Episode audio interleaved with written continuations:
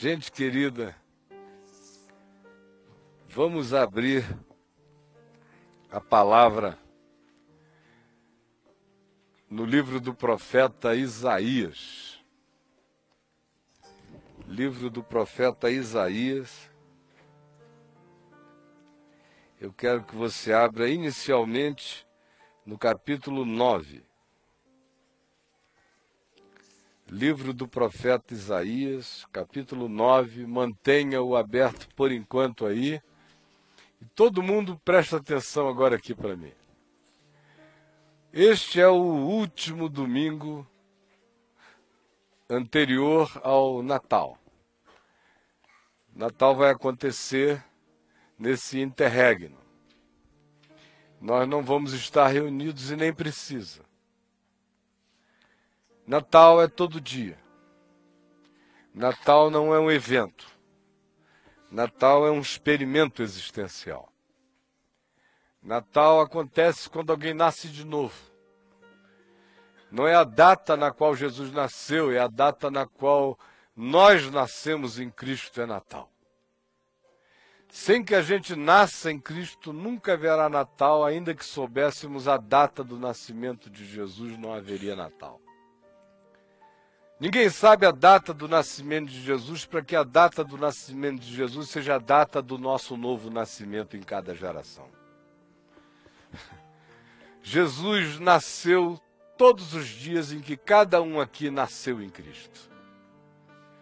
Paulo celebra o Natal em Gálatas dizendo: Ai, vocês, meus filhos, por quem de novo sinto dores de parto dizendo: olha, há um processo natalino que não cessa nunca, do qual nós temos que ser celebrantes da consciência do que Deus fez encarnando-se entre nós, ao mesmo tempo em que nós somos objeto do próprio experimento e da própria experiência.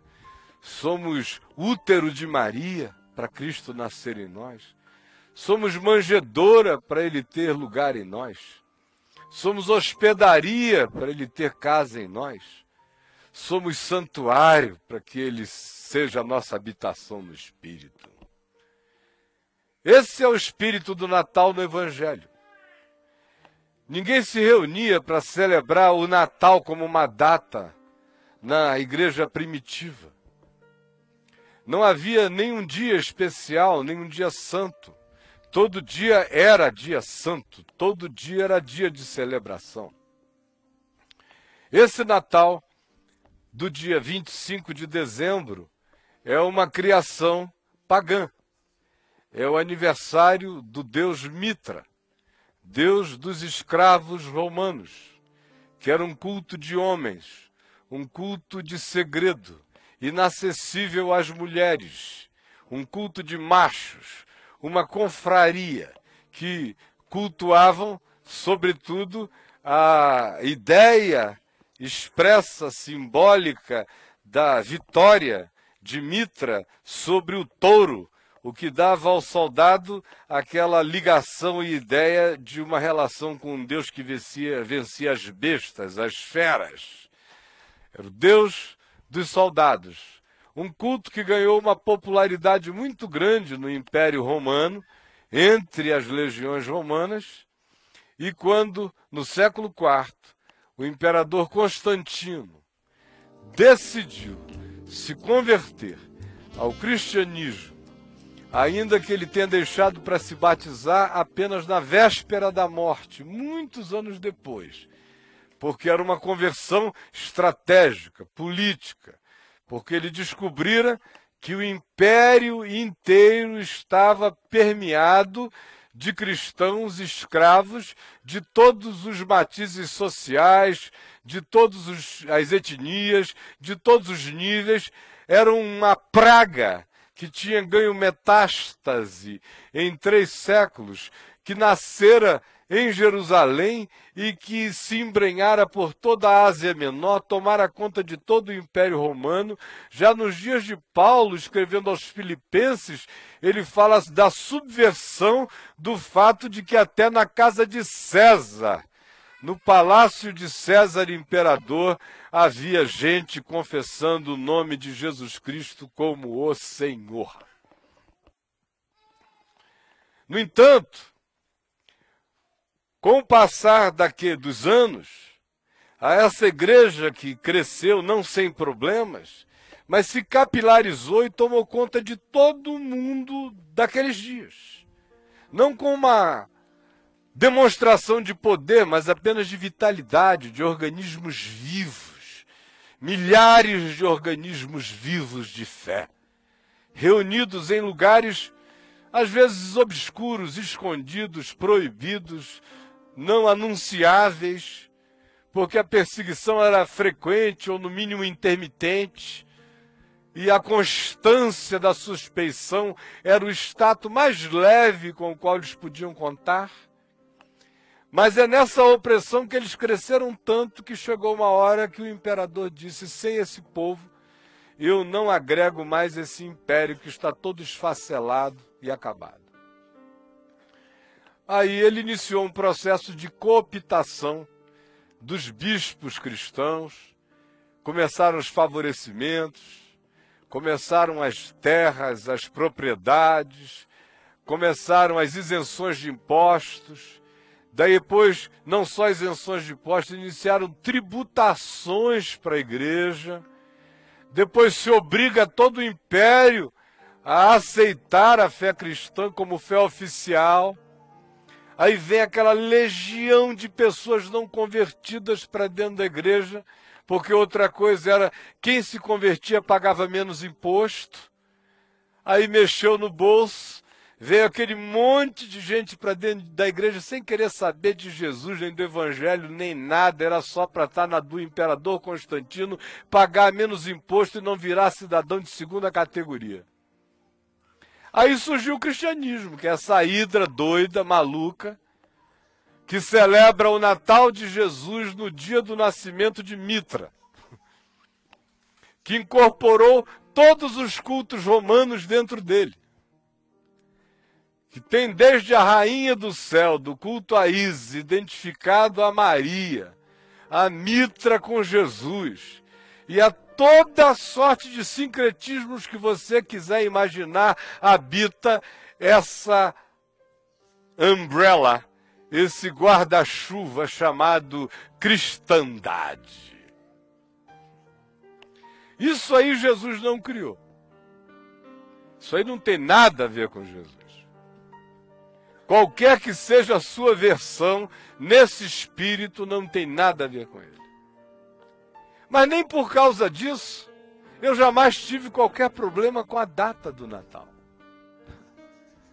Nem porque eu saiba que Natal acontece só como experiência existencial dentro de cada um de nós e que se ele não for gestado em nós como uma experiência de Deus em nós, não há nenhum significado nessa celebração em nenhum momento, hora ou evento mesmo sabendo da corrupção da própria ideia do evento, e mesmo vendo nesses dias a morte do espírito de simplicidade, de fraternidade mínima que ainda congregava as pessoas até algum tempo atrás, em torno dessa data, ainda que a data não seja o importante, mas o momentum pelo menos era um momento de busca de encontro, troca, reconciliação, aproximação, família, aconchego, proximidade, conversas. De modo que o meu olhar do Natal, mesmo sabendo de todo esse sincretismo, nunca o misturei com ele porque ele era meu. E por que ele era meu? E continua a ser na data que eu escolher e continuarei também a celebrá-lo nesta. Primeiro, estou falando do meu Natal. Primeiro, porque meu pai conheceu a Jesus nas vésperas do Natal. Segundo, porque eu fui fiz profissão com ele no dia de fé, no dia de Natal com 13 anos de idade, sem nem muita convicção, mas com convicção de que o que tinha acontecido nele era verdade. Eu fui fazer profissão de fé na fé do meu pai, grato porque era verdade. Tirei férias depois, um tempão, mas era verdade. Aí tem os acontecimentos marcantes da nossa vida. Deus sempre fez coisas lindas na casa dos meus pais nas estações natalinas. Eu já contei aqui aquela história do da minha procura da mulher com quem meu pai tinha tido um relacionamento durante seis anos e que tinha sido uma dor enorme antes dele conhecer a Jesus. E depois dele convertido, eu vinha converter-me e fiquei cheio de compaixão acerca da mulher e fui atrás dela. Já contei minúcias essa história em muitos lugares. Fato é que imaginem só quando eu cheguei em casa e disse para minha mãe que eu tinha ido procurar aquela mulher e que agora eu ia levá-la à igreja comigo e ela ia ser uma discípula de Jesus. A mamãe disse: Amém, meu filho, mas por que eu? Por que você? Por que lá na igreja? Por quê? Coitadinha. E eu, não, mamãe, segura a onda aí. E ela foi até que no Natal, quando acabou a reunião, e nós estávamos indo para casa, a minha mãe disse: Hoje nós não cearemos a nossa ceia de Natal sem irmos na casa da fulana, porque eu quero ir lá dizer a ela que, em nome de Jesus, ela está perdoada para sempre. E nós fomos lá e foi uma das coisas mais lindas que eu já vi acontecer numa família, entre duas mulheres magoadas sobretudo a minha mãe agigantada de amor e perdão. Aquele era ou não era Natal, com Jesus tendo nascido o dia que tenha nascido, aquele era Natal. Natal é quando o perdão chega. Natal é quando a gente realiza que Deus estava em Cristo, reconciliando consigo mesmo o mundo, não imputando aos homens as suas transgressões e nos tornando a todos nós ministros da reconciliação, embaixadores do mesmo perdão e da mesma graça no mundo e na terra. Aí tem Natal. Sem isso, não haverá nunca. Mas eu insisto, nessa época em que ninguém diz mais Feliz Natal, em continuar dizendo Feliz Natal. O pessoal hoje diz boas festas. Feliz Ano Novo.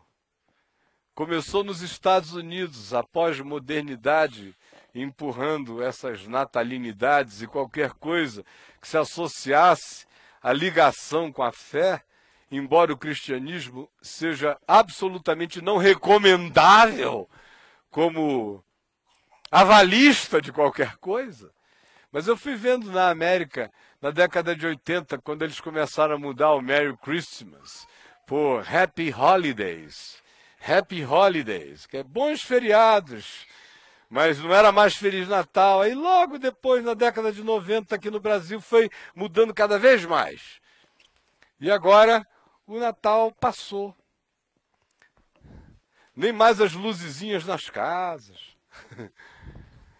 E aqui em Brasília foi sintomático. O Arruda acabou com o Natal de Brasília. Porque até três anos atrás ainda houve um Natal aqui com muita luz. Aí houve aquele do apagão arrudiano. E não acendeu mais. E é uma tendência nacional. O negócio está parando de piscar para todo lado. Não só nas luzes das casas, os vagalumes dos corações estão apagando. apagando mesmo. E outra vez eu repito, não tem nada a ver com a data, tem a ver com o espírito, não importando datações. Nós não estamos falando de paleontologia, não queremos datar Jesus com carbono 14. Não é nada disso.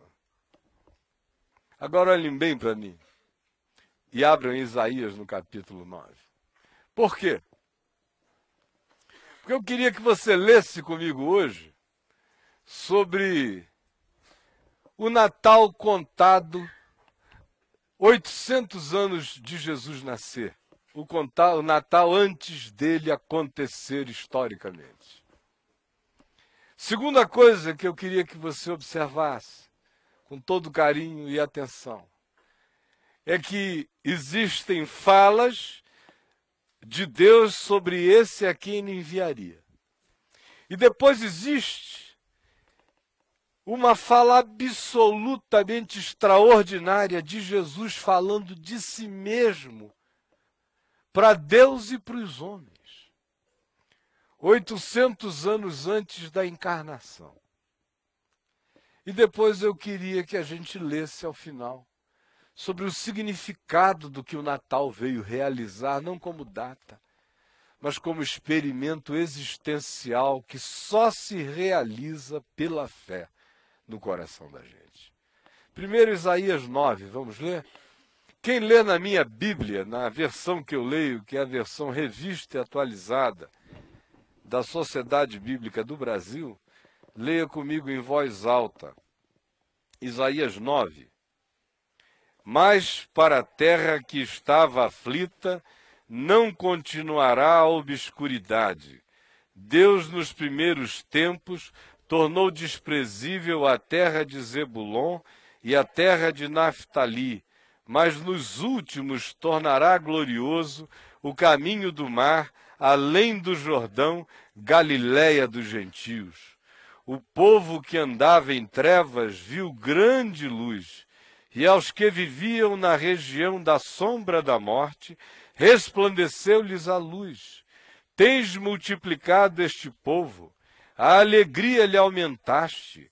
Alegram-se eles diante de ti, como se alegram na ceifa, e como exultam quando repartem os despojos, porque tu quebraste o jugo que pesava sobre eles, a vara que lhes feriu os ombros, e o cetro do seu opressor, como nos dias dos midianitas, porque toda bota com que anda o guerreiro no tumulto da batalha, e toda veste revolvida em sangue serão queimadas, servirão de pasto ao fogo. Por quê, hein?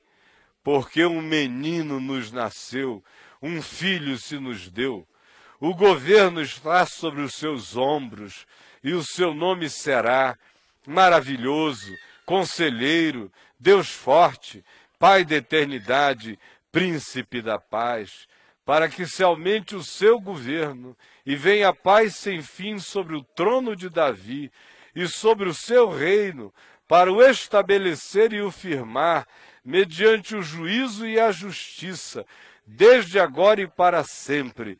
O zelo do Senhor dos Exércitos fará isto. Vocês lembram que quando Jesus começou a pregar na Galiléia, Mateus nos diz que ele se dirigiu a Galiléia para se cumprir a profecia de Isaías 9. Por isso ele foi para a Galiléia dos gentios. E o prosseguimento desse texto, 800 anos antes de Jesus nascer, estava nos dizendo que a resposta de Deus ao planeta não seria um advento cósmico, seria a irrupção desde o ventre de uma mulher de um filho que seria chamado maravilhoso, conselheiro, Deus forte, Pai da eternidade, príncipe da paz e que seria no espírito dessa criança que haveria de surgir na terra um dia, um outro momento, mais adiante, quando dessa raiz a própria humanidade haveria de experimentar a reconciliação que todos os profetas sonharam, que todos os poetas da esperança poetizaram, que todos os seres de boa vontade desejaram que todos os construtores de utopia tentaram alcançar, mas que só se realizará nele, no menino que já nos foi conhecido e revelado.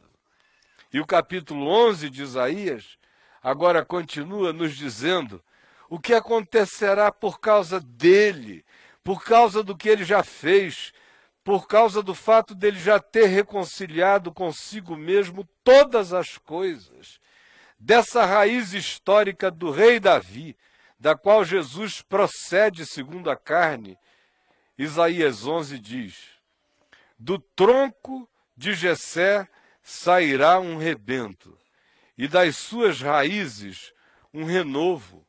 Repousará sobre ele o espírito do Senhor, o espírito de sabedoria e de entendimento. Esse é o espírito de Jesus. Esse é o espírito que está sobre mim. Esse é o Espírito Santo que em nós habita. O espírito de conselho e de fortaleza o espírito de conhecimento, não de ciência, conhecimento de Deus e de temor do Senhor. Deleitar-se-á no temor do Senhor, esse que é Jesus, que já nos foi designado. Todo o prazer dele é o temor de Deus, por isso ele disse: A minha comida consiste em fazer a vontade daquele que me enviou. Eu como a vontade de Deus. Todo o meu apetite é pela vontade de Deus.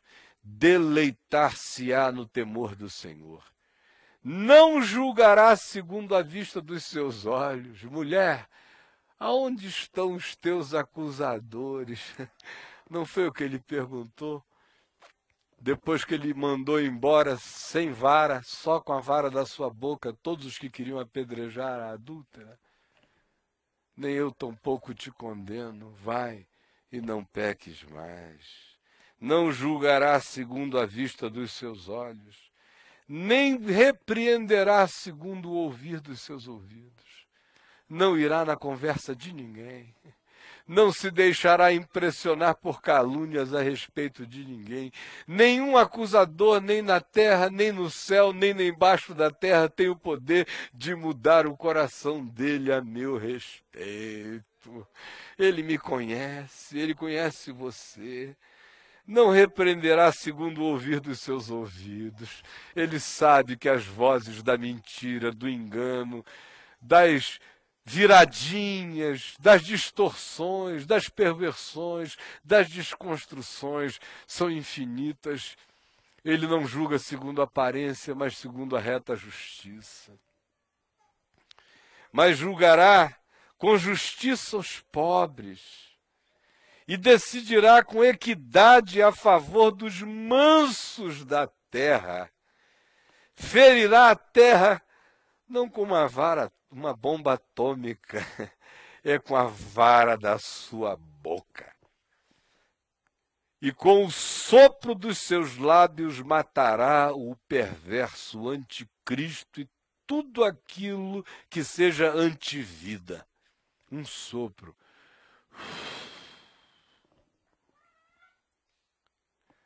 A justiça será sempre o cinto dos seus lombos e a fidelidade o cinto dos seus rins. O lobo nesse dia habitará com o cordeiro. E o leopardo se deitará junto com o cabrito. Que cena mais bizarra. O bezerro, o leão novo e o animal cevado andarão juntos, ficarão amigos, passeando por aí pelo campo. Um bezerrinho, um leão faminto e um animalzinho cevado, gordinho, bom para ser comido, todo mundo amigo, passeando pelo campo. E um pequenino os guiará. Ah, Deus, Deus, Deus vai rir demais dos armadinejados, dos poderosos da terra.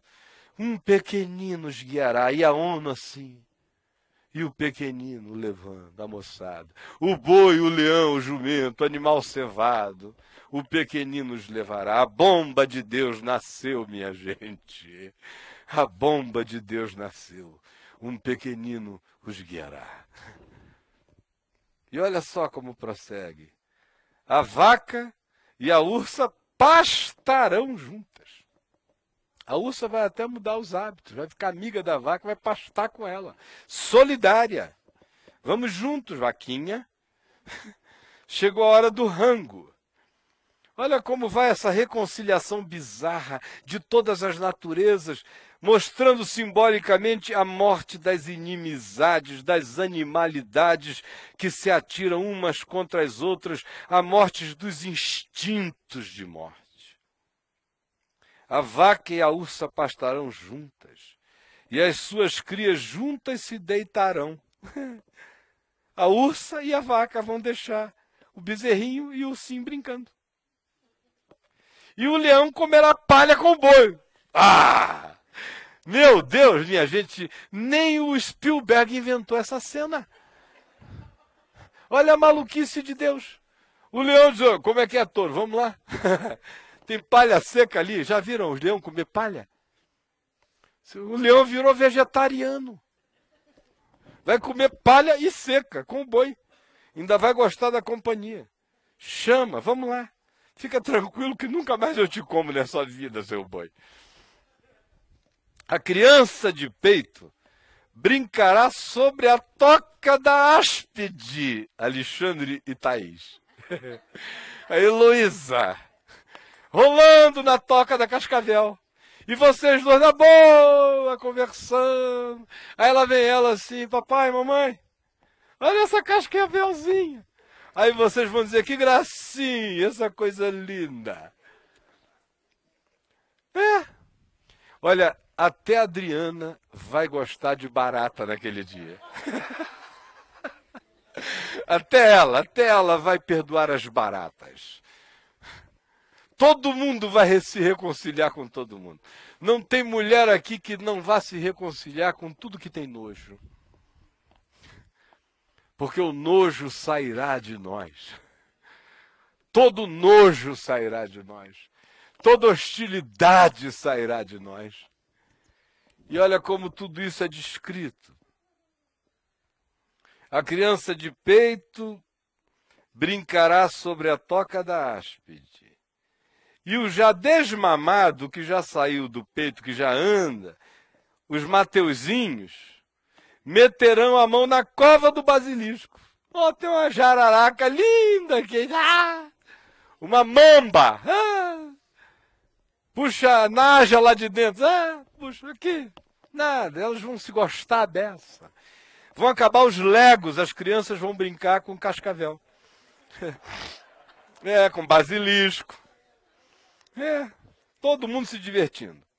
Não se fará mal nem dano algum em todo o meu santo monte. E a terra será toda ela um santo monte de Deus. Porque a terra se encherá do conhecimento do Senhor, como as águas cobrem o mar. Eu espero esse dia. Naquele dia, recorrerão as nações à raiz de Jessé, a Jesus, que está posta por estandarte dos povos. A glória lhe será morada. Aleluia. Agora olha aqui mais adiante. Quando você chega no capítulo 49, para eu não mostrar um monte de outros textos messiânicos aqui em Isaías, venha comigo para o capítulo bem mais adiante, que é o 49. Aqui no capítulo 49, a gente tem uma narrativa das mais fascinantes e belas e lindas para quem crê. Quem não crê só no máximo enxerga a literatura.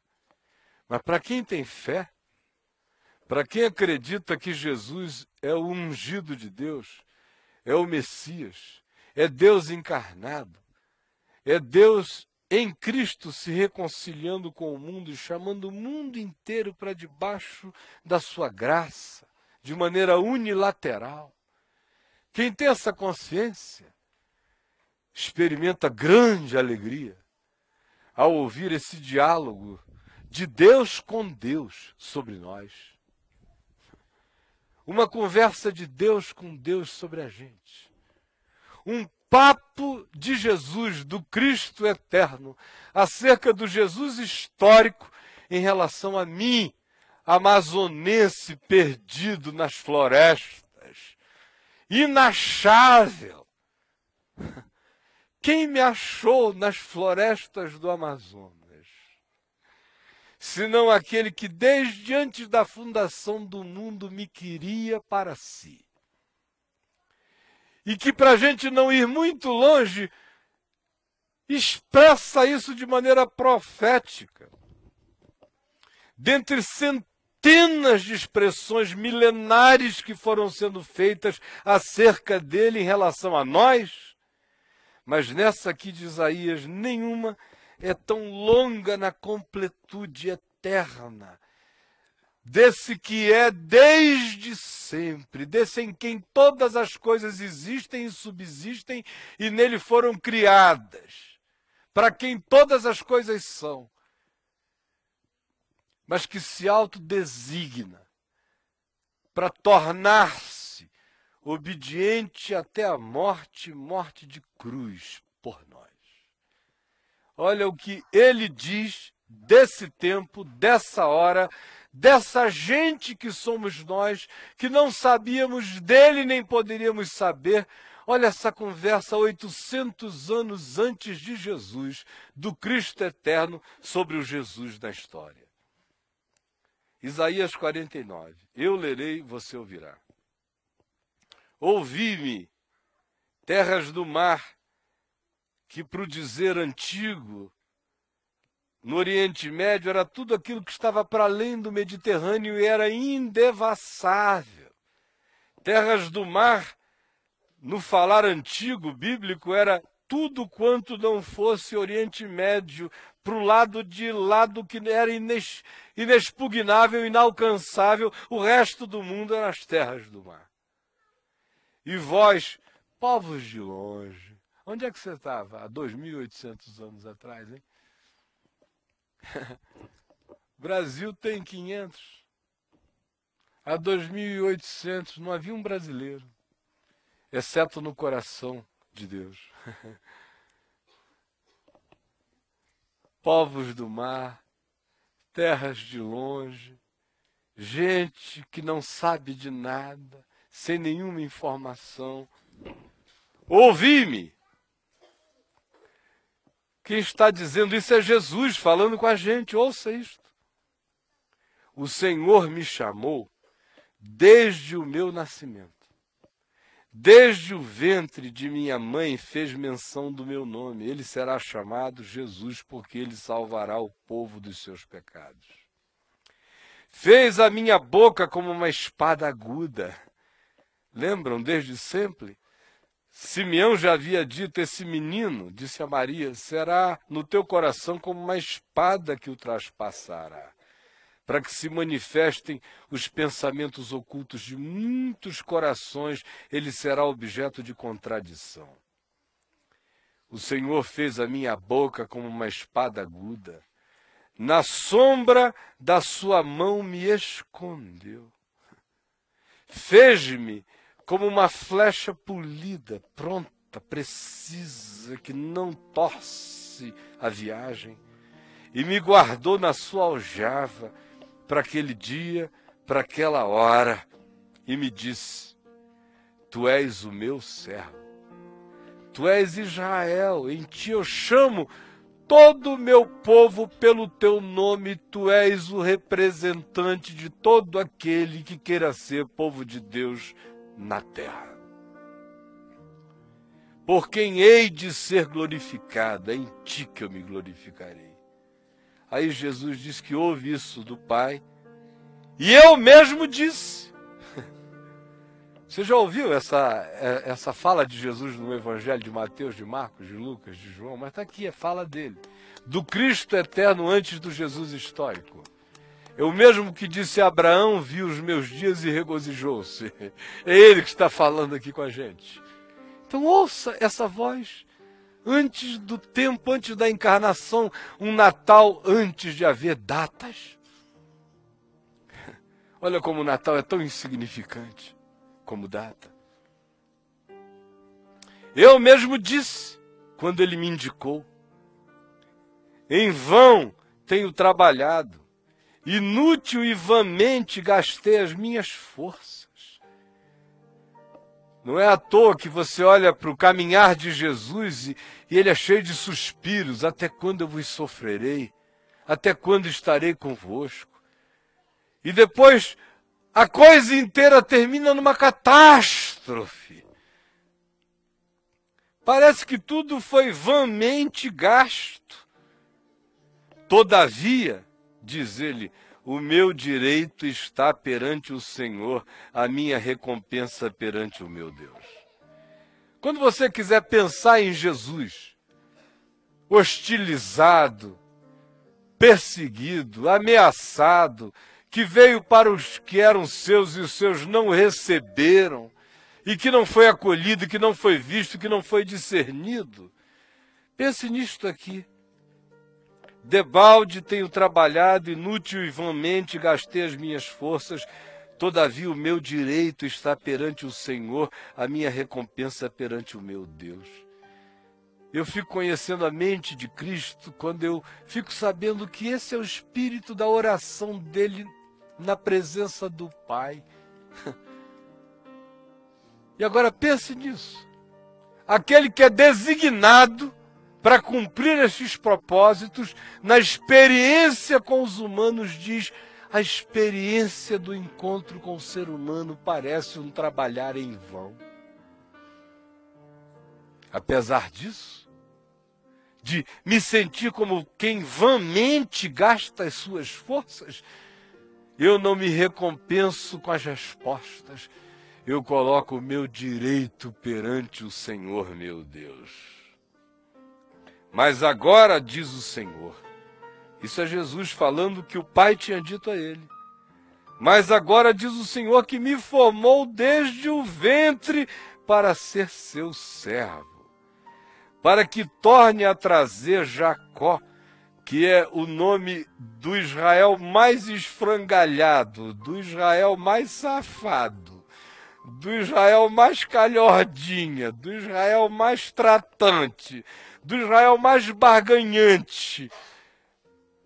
Ele diz: O Senhor me formou desde o ventre para ser seu servo, para que eu torne a trazer Jacó. Caio serve. Eu sou Jacó, não sei você, mas eu sou e para reunir a Israel a ele. Israel é mais do que o povo de Israel, é todos quantos confessam esse nome. Porque eu sou glorificado perante o Senhor e o meu Deus é a minha força. Isso é o papo de Jesus com o Pai, com Ele mesmo. Assim diz ele. Agora é ele dizendo o que o Pai falou a ele. Você percebeu que você está participando de uma conversa no Santo dos Santos? O pessoal fica querendo saber de religião de mistérios. Pelo amor de Deus. Entre no Santo dos Santos e assista essa conversa e se a misericórdia de Deus falando para fora do universo o que aconteceu nos escaninhos do eterno. Olha só o que Jesus nos diz que o Pai disse a ele. Assim diz ele acerca de mim, diz Jesus: Pouco é o seres meu servo, para restaurares apenas as tribos de Jacó e tornares a trazer apenas os remanescentes de Israel é pouco. Aquela Ciro Finícia, lembram dela? Que caiu aos pés dele dizendo é pouco. Quando ele disse eu não fui enviado senão as ovelhas perdidas da casa de Israel, a mulher que nunca tinha lido Isaías, o que, que a mulher disse? É pouco. é pouco. Olha, as migalhas que caem debaixo das mesas alimentam o mundo. A mulher conhecia Isaías sem nunca ter lido. E Jesus deu aquele grito, lembram? Ó oh, mulher, grande a tua fé. Porque teve gente que nunca leu a Escritura, mas ouviu a conversa. E tem gente que vive lendo a Bíblia e não escuta as conversas do pai com o filho. E a Ciro Finícia fora de todas as geografias da religião, sabia. sem ter lido, sem ter sido informada. Porque o vento sopra onde quer e porque o Senhor é bom e a sua misericórdia dura para sempre. Assim diz ele: pouco é o seres servo, meu servo, para restaurares as tribos de Jacó e tornares a trazer os remanescentes de Israel. Também te dei como luz para os gentios. Aí entro eu na história. Entra você. Entra o Brasil. E o que lhe pariu também. Portugal. para você não pensar mal. Entra todo mundo. Todos nós. É pouco. Só para Israel? Só para Jacó? É bobagem. A Ciro Finícia vai ter razão um dia. A grande teóloga Ciro Finícia assustar-te-á no dia do teu susto.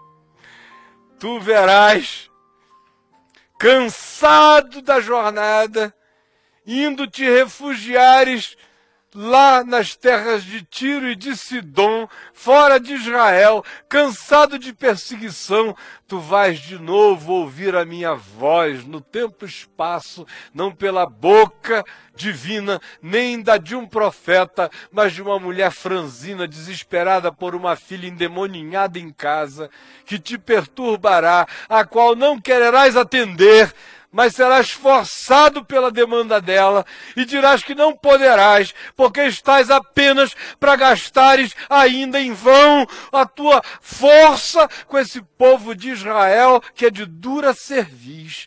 E ela te assustará dizendo que nada, pouco é para ti, seres apenas restaurador de Jacó dessa mesa que tu serves, até as migalhas salvam o mundo, podem chegar a todos os gentios. Também te dei como luz para os gentios, para seres a minha salvação até a extremidade da terra. Até a extremidade da terra. Agora olha aqui para mim. Nesse Natal, quando você pensar no planeta, não fique pensando com categorias do cristianismo, que divide a Terra em Ocidente, Oriente e Ocidente. O Ocidente é quase todo cristão, o Oriente é cheio de multifacetamentos. Aí a gente vai ficando com essa cabeça de uma geopolítica perversa que não tem nada a ver com Deus. Deus não conhece nada disso. Ele foi designado, Jesus, aqui se diz, para ser salvação até as extremidades da terra.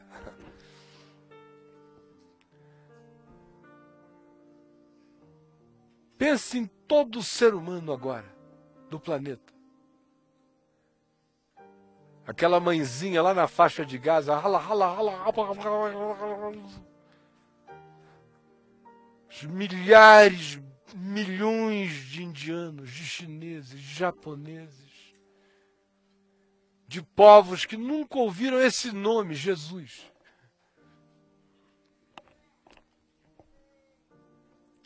E eu pergunto a você: você acha que porque a igreja nunca chegou nesses lugares anunciando o nome de Jesus, Jesus não se anunciou a essas pessoas? Quem foi que pregou a mulher cirofinícia? Para que ela tivesse o entendimento de Isaías 49 que teólogo nenhum em Israel tinha. Nicodemos não entendia nem as coisas que Jesus dizia a ele, o teólogo de Israel. Tu és mestre em Israel e não compreendes estas coisas?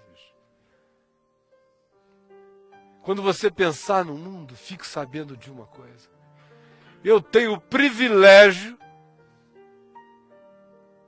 de andar pela terra como embaixador de Deus, ministro do Evangelho, anunciando reconciliação aos homens, rogando a todo homem que se reconcilie com Deus, porque Deus com ele já se reconciliou unilateralmente. No entanto, se eu não chegar, se você não chegar, se a nossa voz não se fizer ouvir, nem por causa disso Deus ficou sem sua própria voz. Como Paulo diz em Romanos 10, citando Salmo 19, por toda a terra se faz ouvir a sua voz e a sua palavra até os confins do mundo. A mulher cirofinícia não tinha ouvido ninguém, mas o coração tinha ouvido um segredo que não chegou dizendo, olha, lê Isaías 49, versículo 18. Não, foi só uma certeza. Pá! Procura ele. Vai lá onde ele está. Bate na porta. Arromba a porta de Deus. Diz para Deus que é pouco. Você é apenas o salvador da casa de Jacó. Que as migalhas podem chegar e salvar a terra inteira.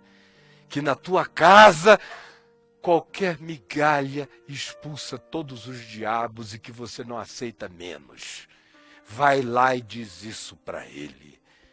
E chega essa mulher do nada para o Cristo histórico, que sabe que ele é a encarnação disso tudo aqui, e ele vive o privilégio, a alegria na tristeza e no cansaço de ter o seu Natal fora de hora, regozijando-se com uma mulher que diz: Tu não precisas sair daqui e o que tu vieste fazer no mundo é para alcançar a terra inteira. Então, quando você pensar agora no mundo, não o divida em religiões. Não há nenhum budista que não vá ouvir a voz de Deus, assim como não há nenhum cristão que não vá. Até os cristãos irão. É. Lembra de Joel, capítulo 2, verso 28? que fala do grande derramamento do Espírito Santo sobre toda a carne, se diz: Naquele dia derramarei do meu espírito sobre toda a carne. Em meu nome profetizarão, os jovens terão visões, os velhos sonharão, os escravos profetizarão. E lá ele conclui dizendo: Até sobre os meus servos e as minhas servas derramarei do meu espírito naquele dia, até vocês. Esse povo aqui é que dá trabalho, esse povo anestesiado, esse povo desemocionalizado, esse povo que solta pum na cara do sublime, esse povo que planta bananeira no santo dos santos, esse povo que coça o saco na Eucaristia eterna, esse povo cínico, esse povo safado, que ficou sacana de evangelho, é que dá um trabalho danado. Até sobre nós vai acontecer, imagina só. Sobre budista é muito fácil. Confucionista é bem mais fácil. Ciro Finícias. Dura sobre judeu. Dura sobre crente do cristianismo que virou um judeu do cristianismo. Nós é que somos os caras mais atentados dessa história.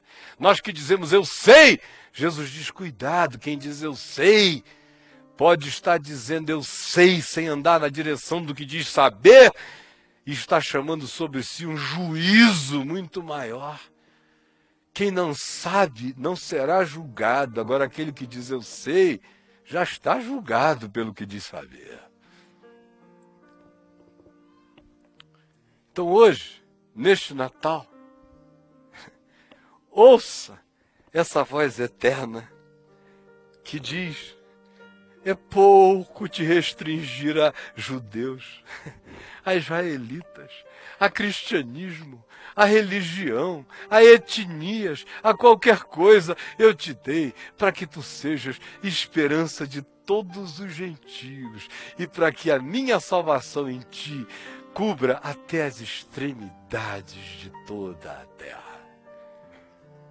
Saibam as pessoas de Jesus ou não Quem quer que neste mundo morreu sem informação e abriu os olhos na luz eterna, ficou sabendo que entrou na graça eterna por causa desse mistério que já estava realizado sem que a própria pessoa soubesse e nem precisava, porque Deus estava em Cristo reconciliando consigo mesmo ao mundo, não imputando aos homens as suas transgressões. Agora, privilégio maior é ficar sabendo e se tornar embaixador das boas novas no mundo.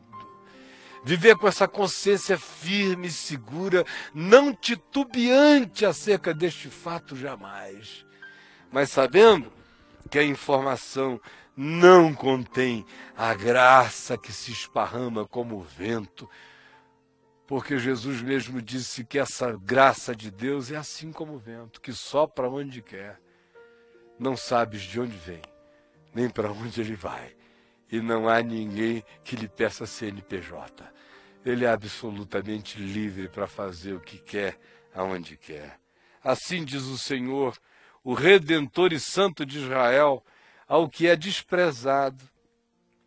É interessante que se diz isso de Jesus, que ele seria para todos, e ao mesmo tempo se afirma: assim diz o Senhor, o Redentor, o Santo de Israel, a esse Jesus, o Cristo.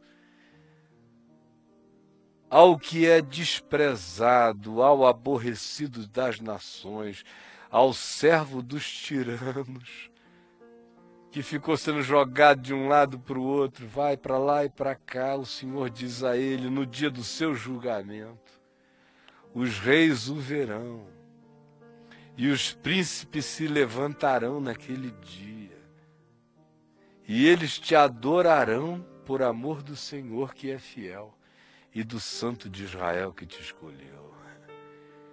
Hoje, você ouve no mundo e por causa do cristianismo perverso, como diz Paulo em Romanos no capítulo 1, o nome de Deus é blasfemado no mundo por nossa causa. Apesar disso, no entanto, fique sabendo, de todo o seu coração, que Jesus, que é aborrecido, que é desprezado, que de todos é visto como emblema louvável e no trazer para a experiência da vida é desprezado e é rejeitado e é visto cada vez mais como coisa de somenos. No mundo de complexismos tão extraordinários, que mensagem de amor é essa que haverá de ser o centro pivotal de todas as coisas? Não há uma única autoridade na terra que creia nisso. Eles creem nas armas, nas bombas, nos poderes. Mas vai chegar o dia em que esse que é o aborrecido e desprezado das nações, todo joelho a ele se dobrará, e toda língua acerca dele confessará que ele é o Senhor, para a glória de Deus o Pai. Os reis o verão e os príncipes se levantarão e eles te adorarão por amor do Senhor que é fiel e do Santo de Israel que te escolheu. Agora imagina Jesus ali na frente de Pilatos, com Pilatos dizendo: que, que tu não falas? Eu tenho o poder de te libertar ou de te mandar prender. Jesus diz: Tu? Tu? Eu não vou nem considerar que eu estou falando uma escala muito baixa aqui com você pecado maior tem quem está sobre ti. Ele transferiu o negócio. Já que o negócio é na instância política, vamos tratar logo de Tibério Imperador. Aquele que te deu essa autoridade tem culpa maior. Agora, no coração dele, ele está ali com coroa de espinhos, todo esfolado. Mas o que, que ecoa dentro dele? Ecoa essa palavra dela, da qual ele se alimenta. Hoje tu és o aborrecido das nações, o desprezado dos tiranos, o rejeitado de todos. Mas eu te designei. E chegará aquela hora em que todos os tibérios estarão de joelho, em que todos os Napoleões estarão curvados, em que todos os Hitlers estarão rastejantes, em que todos os seres com poder na história do primeiro homem até ao último que venha a viver, todos eles se curvarão diante de ti. Agora imagina o que é ser Deus na contingência autodeterminada dessa impotência. De você levar na cara, literalmente. De levar na cara, de levar na cara, de levar na cara, de levar na cara, de levar na cara, de levar na cara. Aí, como alguém essa semana me perguntou no papo de graça, por que, que Deus não faz alguma coisa? Por que, que ele não se levanta e quebra logo esse negócio todo? Eu respondi, graças a Deus, né? Não, né, meu irmão? Senão você era o primeiro a rodar se ele se levantar, né? Fica calmo, mano! Fica calmo! Não fica pedindo isso de Deus, não, porque você pode ir junto, rapaz. Geralmente quem tem esses ânimos assim furiosos são os primeiros a irem no pacote. Fica calmo, porque o Senhor tem o tempo e a hora dele, e nada saiu do seu controle. Agora eu vou ler bem rápido, porque eu já falei demais. Foi uma noite atípica. Eu só estou lendo a Bíblia. Aleluia, né? Graças a Deus. Graças a Deus. Vou ler do verso 8 em diante, prestem atenção. Assim diz o Senhor. No tempo aceitável, é o Senhor falando com o Cristo eterno, Jesus da história de novo. No tempo aceitável, eu te ouvi e te socorri no dia da salvação, que é o dia da ressurreição. Guardar-te-ei e te farei mediador da aliança do povo, para restaurares a terra e lhe repartires as herdades assoladas, para reconciliares esse mundo de desigualdades para dizeres aos presos, não apenas aos das cadeias visíveis, mas aos de todas as cadeias visíveis e invisíveis: saí! E aos que estão em trevas, aparecei. Eles pastarão nos caminhos, comerão enquanto andam e em todos os altos desnudos terão seus pastos, não haverá lugar baixo nem lugar alto, haverá lugar de vida. Não terão fome nem sede, porque aquele que beber da água que eu lhe der nunca mais terá sede para sempre. Quem comer do pão que eu lhe der nunca mais terá fome para sempre. E a calma nem o sol os afligirá, nem o tédio nem a causticância não terão medo do tédio e nem da causticância da vida. Eles estarão satisfeitos, seja no tédio, seja na causticância, porque o que deles se compadece os guiará e os conduzirá aos mananciais das águas. Transformarei todos os meus montes em caminhos e as minhas veredas serão todas alteadas. Vocês vão caminhar num caminho cada vez mais sobremodo excelente e elevado. Eis que estes, acerca dos quais eu estou falando que não são nem de Israel, nem de Jacó, mas de terras distantes, estes que estes virão de longe e eis que aqueles virão do norte. Eu, por acaso, estou vindo do norte. E do ocidente, olha a gente aqui. E aqueles outros da terra de Sinim, lá na Conchinchina. Cantai, ó céus, e alegra-te, ó terra, e vós, montes, rompei em cânticos. Evereste, Pão de Açúcar, Corcovado, Serra do Mar, Serra da Neblina, canta Kalimacharo.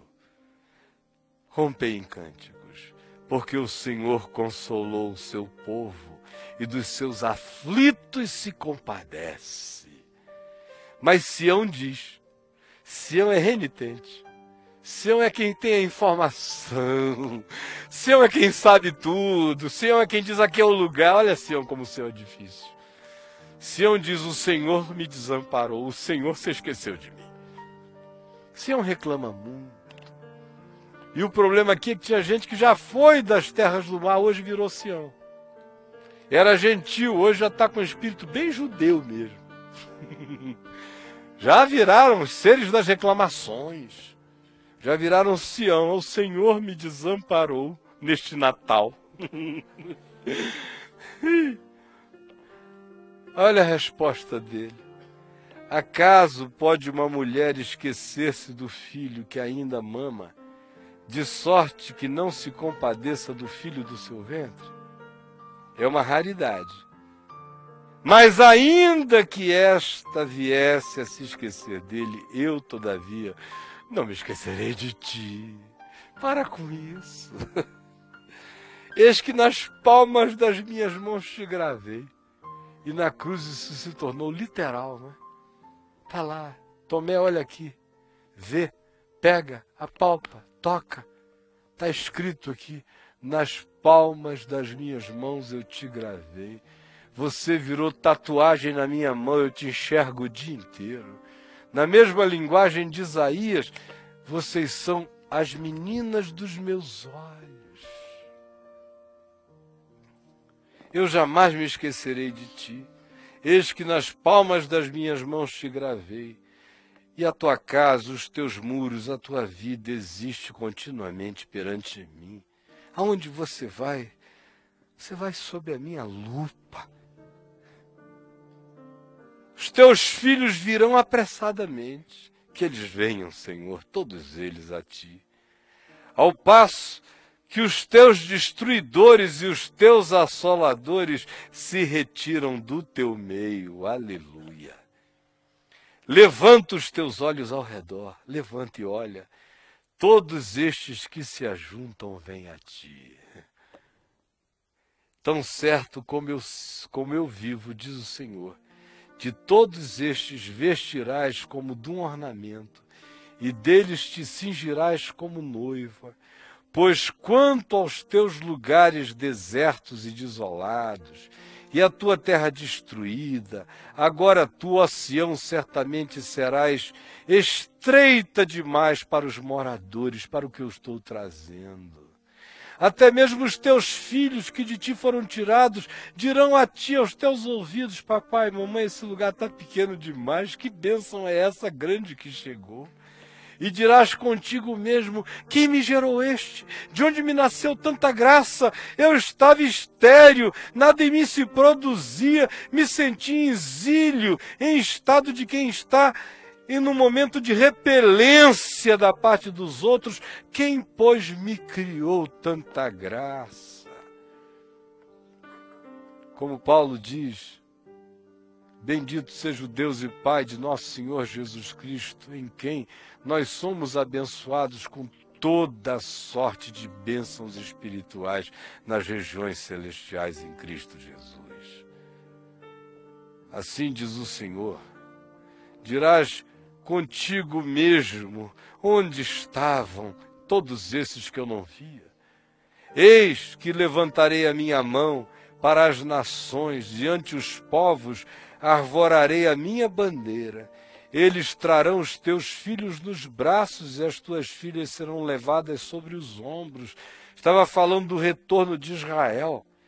Reis serão os teus aios. Os reis vão trabalhar para te servir, para te colocar no lugar que tu tens que estar, e as rainhas vão te dar o peito. Diante de ti se inclinarão com o rosto em terra e lamberão o pó dos teus pés, e saberás que eu sou o Senhor, e que os que esperam em mim nunca serão envergonhados. Tirar-se-á a presa do valente? Acaso os presos poderiam fugir ao tirano? Não. Mas assim diz o Senhor: Por certo que os presos se tirarão aos valentes e a presa do tirano fugirá, porque eu contenderei com os que contendem contigo e salvarei os teus filhos. Sustentarei os teus opressores com a sua própria carne. Quem te faz mal, se quiser comer alguma coisa, vai ter que comer a própria carne, mas a tua não. E com o seu próprio sangue se embriagarão. Se quiserem tomar porre, vão ter que beber seu próprio sangue. O teu não, nunca mais.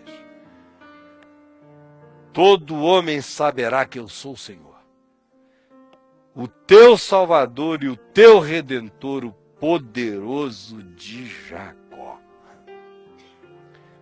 Eu poderia continuar lendo o 54, o 53, o 54, o 55, mas não dá.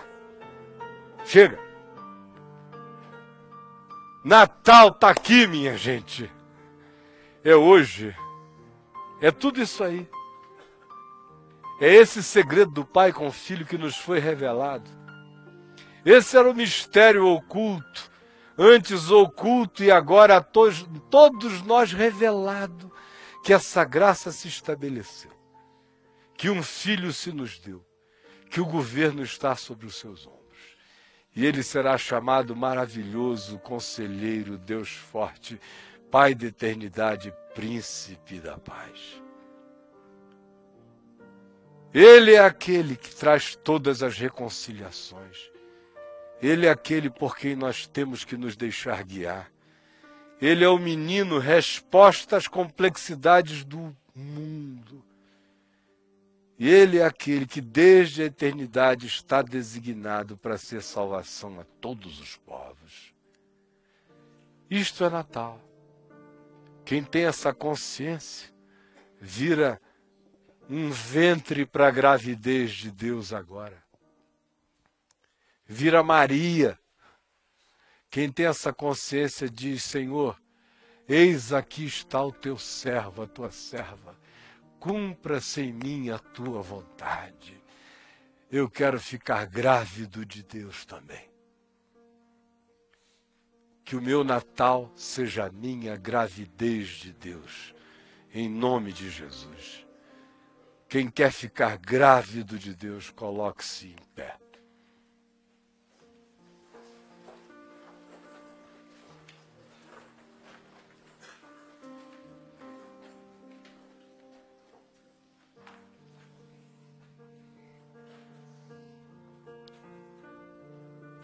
Isaías 11 diz que ele viria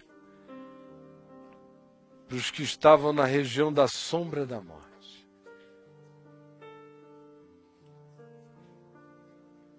e que ele nos alegraria como se alegram os ceifeiros no campo quando recolhem os feixes.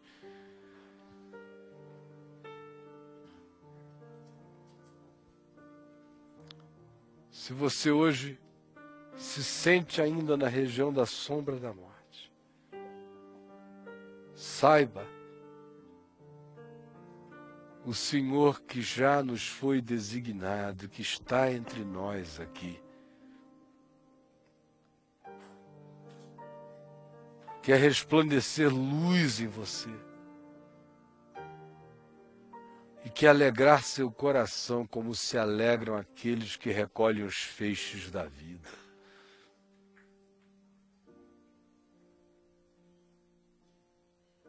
Se tem alguém aqui ou alguns aqui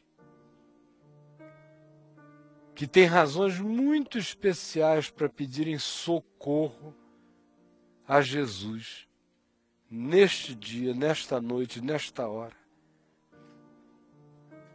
de nascer de Deus em nós e que queira orar, eu peço que saia do seu lugar e dê uma chegada até aqui à frente, para a gente orar agora. Você que esteja com qualquer que seja a situação, não quero nomear, mas se você está dizendo no seu coração, Jesus, socorro, tem misericórdia de mim num gesto de fé simples.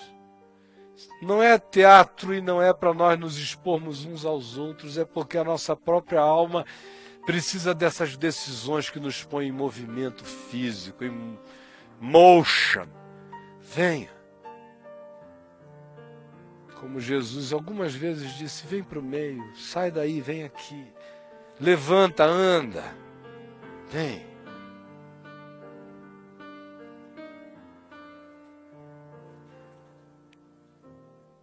Podem chegar bem aqui juntinho de mim, podem subir.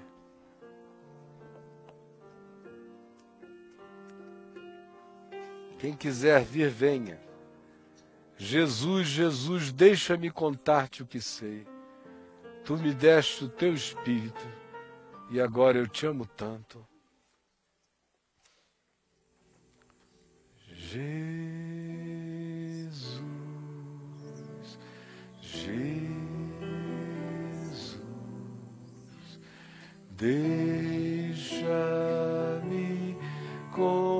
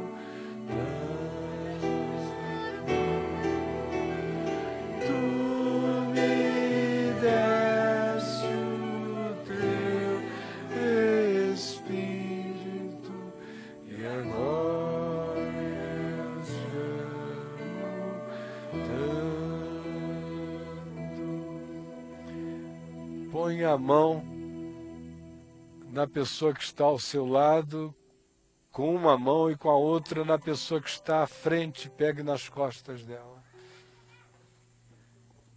De modo que todos nós nos toquemos agora.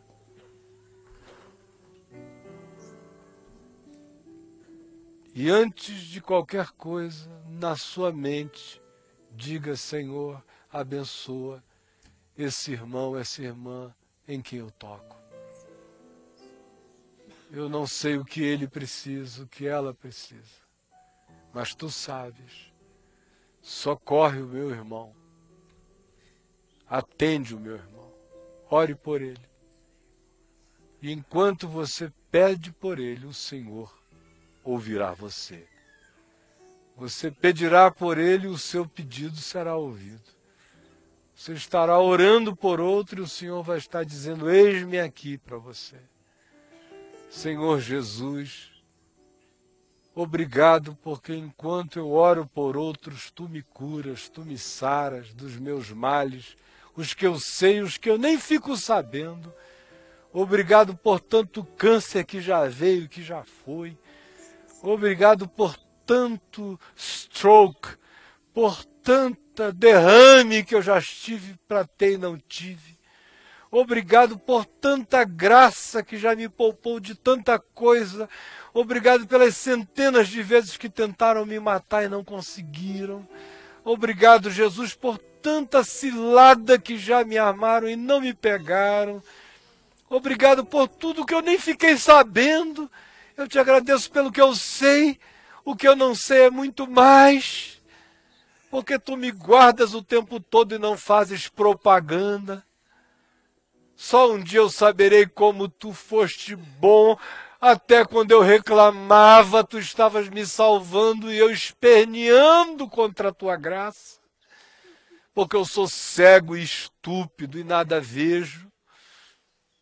Senhor Jesus, vem sobre cada um agora, os que precisam de cura para o corpo, para a alma, para o espírito, os que intercedem por filhos, os que oram por portas fechadas, os que estão angustiados com o sustento, tira-lhes a ansiedade do coração e dá-lhes paz.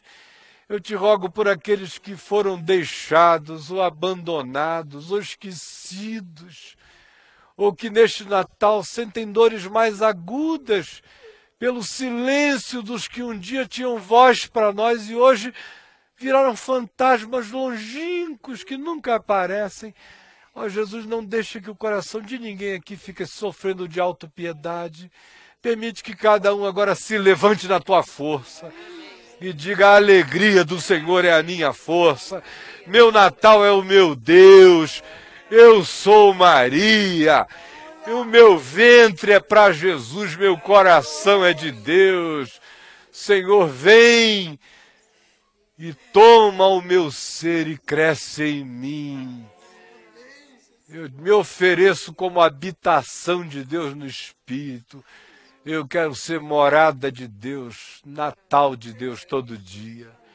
Eu te peço por esses que estão aqui, por aqueles que estão longe, na terra inteira, nos vendo pela TV.